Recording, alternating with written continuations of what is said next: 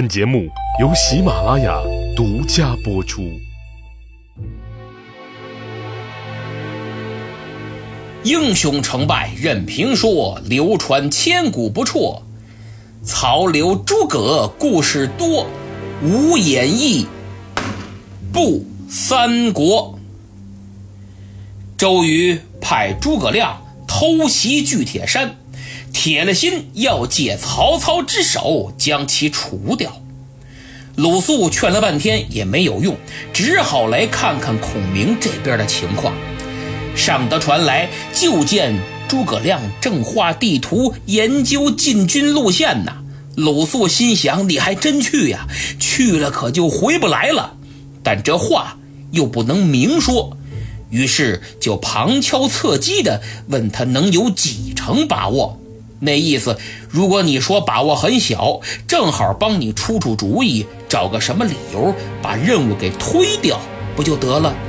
可没想到他这么一问呢，嘿嘿，诸葛亮吹上牛了，说自己深谙兵法，此去必将成功。特别是最后还来了一句：“无论是水战、陆战、步战、马战、车战，我都很在行。”哼，可不像。你和你家都督那样啊？哎呦，鲁肃一听这话什么意思呀？先生，什么叫不像我和我家都督那样？我们怎么了？诸葛亮一看鲁肃已然上钩，便拿出了自己惯用的伎俩——激将法。你们呐，因为你们只会一种战法。啊！鲁肃更糊涂了，瞪着俩眼瞅着孔明。子敬啊，我一到江东，就听坊间流传一句名言，叫“福禄把关饶子敬，临江水战有周郎”，就是说你鲁肃也就在陆地打个埋伏，把守个关口还行。至于你家都督嘛。只擅长水战，这陆战就不行喽。这话一出口，鲁肃再是个忠厚之人也绷不住了，心说：“你这不是看不起我们吗？哪儿来的傲慢与偏见，胆敢让你如此诋毁我和我家都督的作战能力？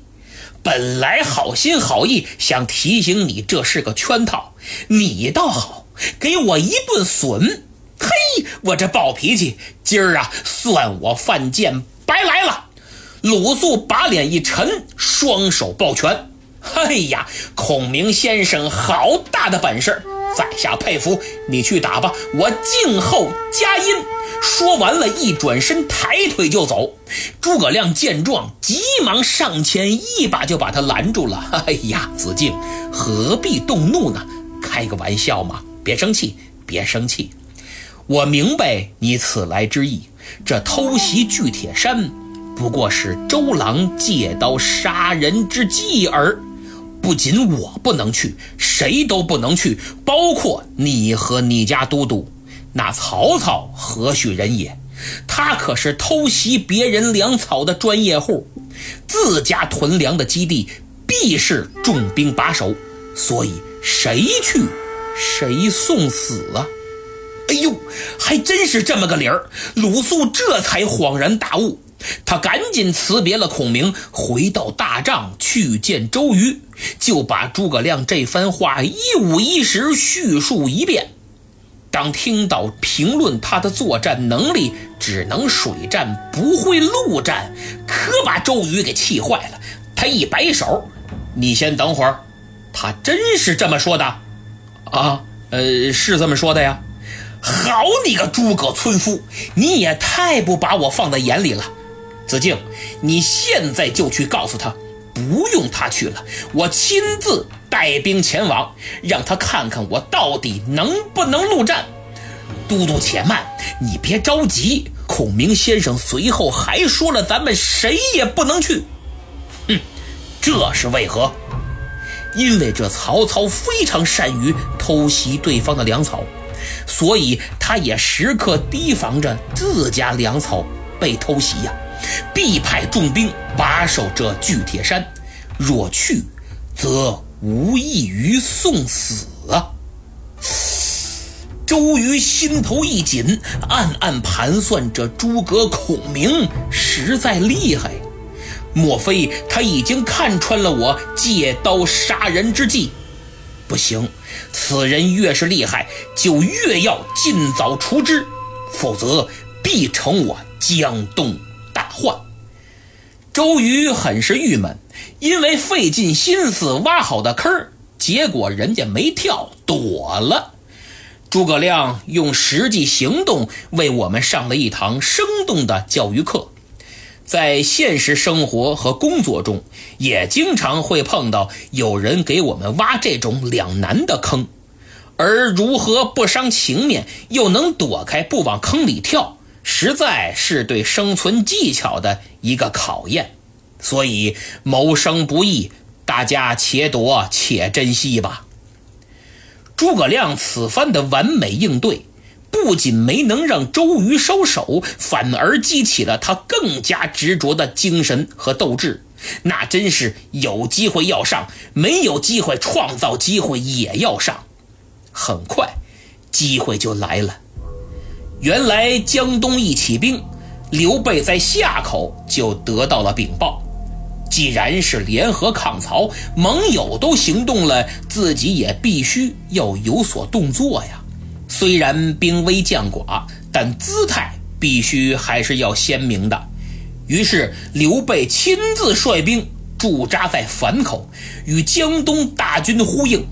安顿停当之后，他就赶紧派糜竺前往三江口，以慰劳之名打探虚实。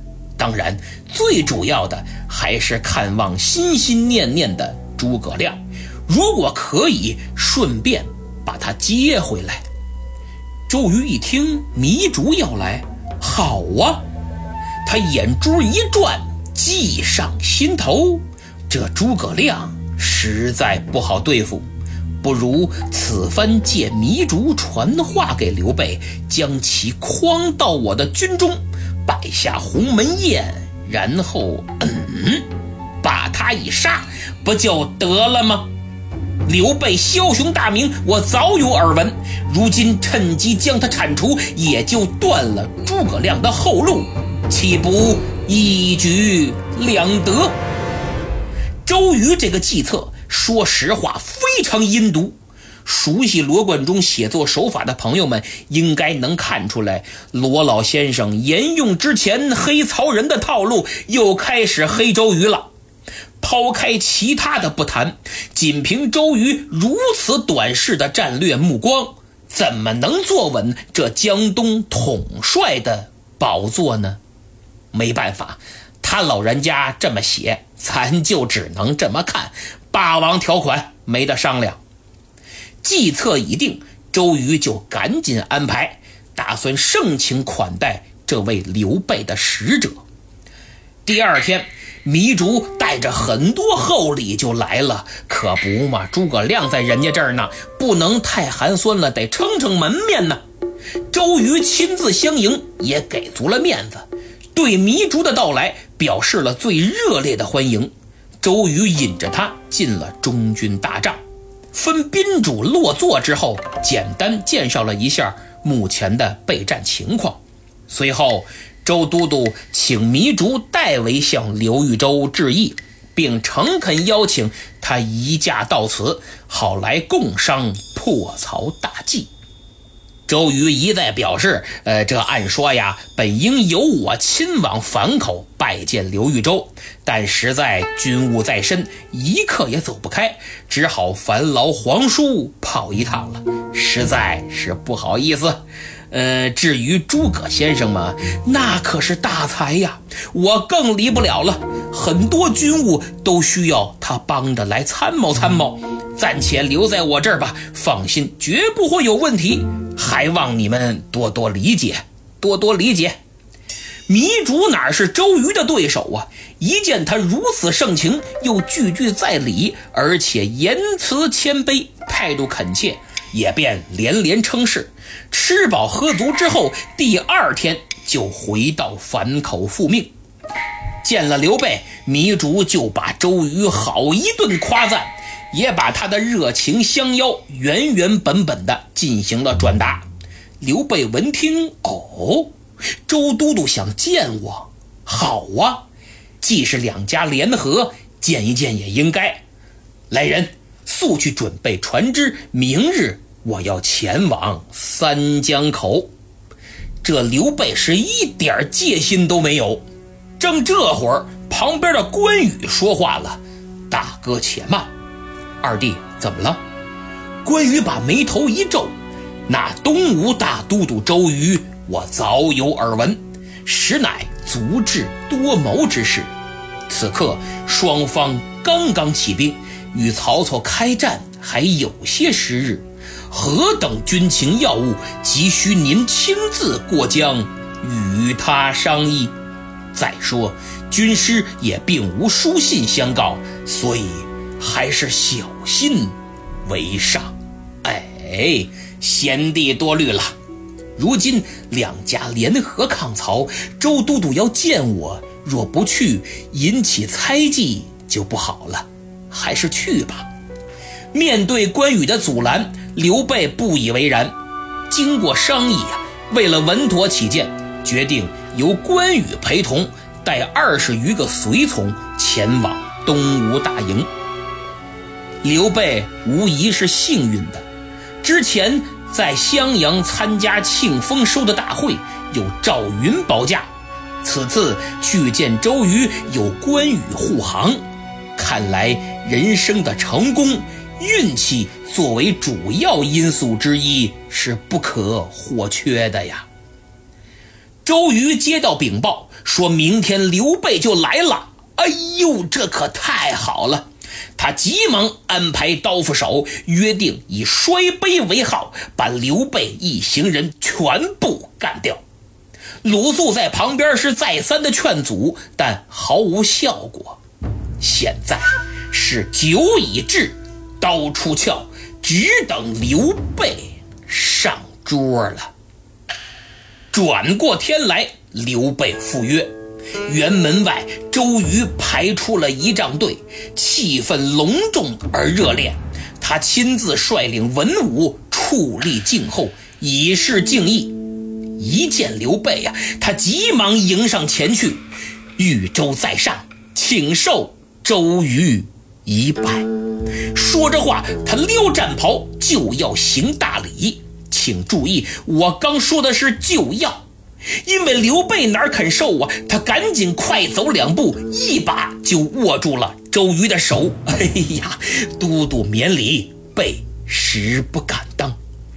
周瑜起身，二人手拉手往中军大帐走。双方虽久仰大名，但都没见过，所以免不了一番客套。周瑜更是礼遇有加，简直谦恭的像个学生。刘备心想：人言江东周郎盛气凌人，恃才傲物。今日一见，并非如此呀！看来这传言为虚呀。于是刘备放松了不少，跟着周公瑾来到中军大帐。只见帐中早已备齐酒宴，周瑜很是殷勤，与平时简直判若两人。他冲着刘备一拱手：“豫州，请上座。”哎，不敢不敢，还是都督上座。豫州过谦了，您贵为皇叔，又年长我许多，若不上座，真折煞我周瑜了。万不要再推辞，来来来，快请快请。啊，这这，哈哈哈哈哈哈！周瑜这张嘴跟抹了蜜似的，把刘备给齁的都不好意思了。一落座，关羽便侍立于身后，周瑜和鲁肃在下垂手相陪，双方是推杯换盏，把酒言欢。刘备很是开心呐，他万万没想到这周都督会如此热情。大家共同回忆了历史不长的革命友谊。就当前局势深入交换了意见，秉持加强合作的原则，要团结一致，共同抵御强敌，努力实现双赢局面。就在气氛达到高潮之际，帐外一人正在死死地盯着周瑜的一举一动，这便是执行本次任务的别动队队长周泰同志。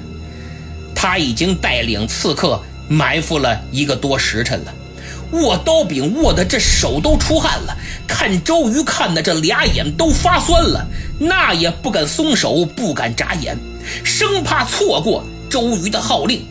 他心想：只要我家都督把手中的酒杯一摔，你刘备的人头便要落地。